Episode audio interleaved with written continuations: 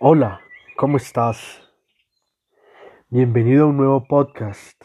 El día de hoy vamos a trabajar la definición del yoga y también la filosofía del yoga.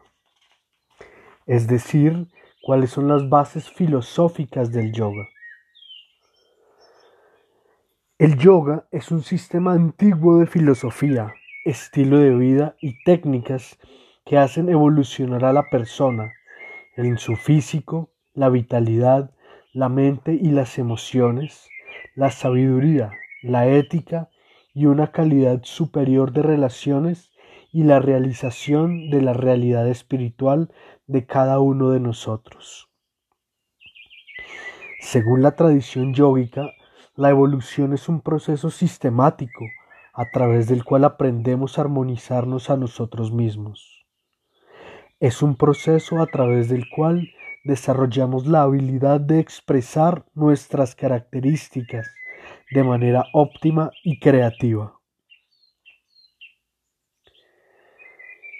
El yoga es un sistema de indagación y experiencia personal y se podría decir que comenzó cuando los humanos se hicieron conscientes por primera vez y empezaron a plantearse preguntas acerca del conocimiento y el descubrimiento de sí mismos.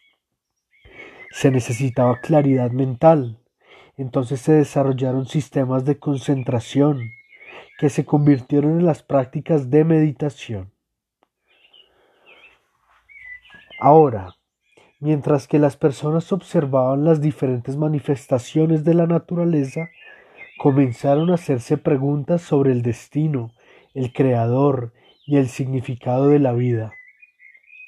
La palabra yoga viene del sánscrito yug, que significa unir y que a su vez indica juntarse, una unión, una armonía, equilibrio entre la conciencia interna y externa y la manifestación. La filosofía. Las bases filosóficas del yoga son vastas y abarcan muchos sistemas antiguos como el Samkhya, el Vedanta y el Tantra.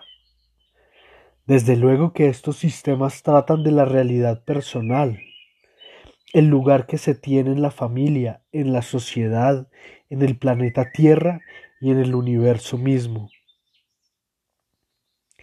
La filosofía del yoga intenta dar sentido a nuestras creencias sobre aspectos básicos como nosotros mismos, quiénes somos, cuál es nuestro propósito, tiene la vida un sentido o simplemente aparecemos y desaparecemos como una sola ola de agua.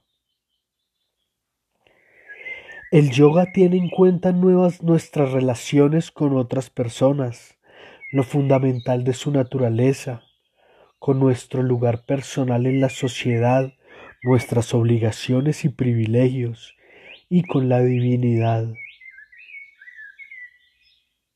El yoga no es un sistema de creencias, aunque tiene ramas como el bhakti yoga para personas que son creyentes.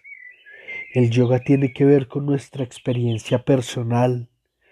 Se nos anima a creer en la filosofía solo como posibilidades, a practicar las técnicas y los principios de estilo de vida y a continuar por el camino, solo porque es bueno y beneficioso. Así, a medida que evolucionamos bajo nuestro propio derecho, nos haremos cada vez más conscientes de la realidad y de nuestro lugar en ella.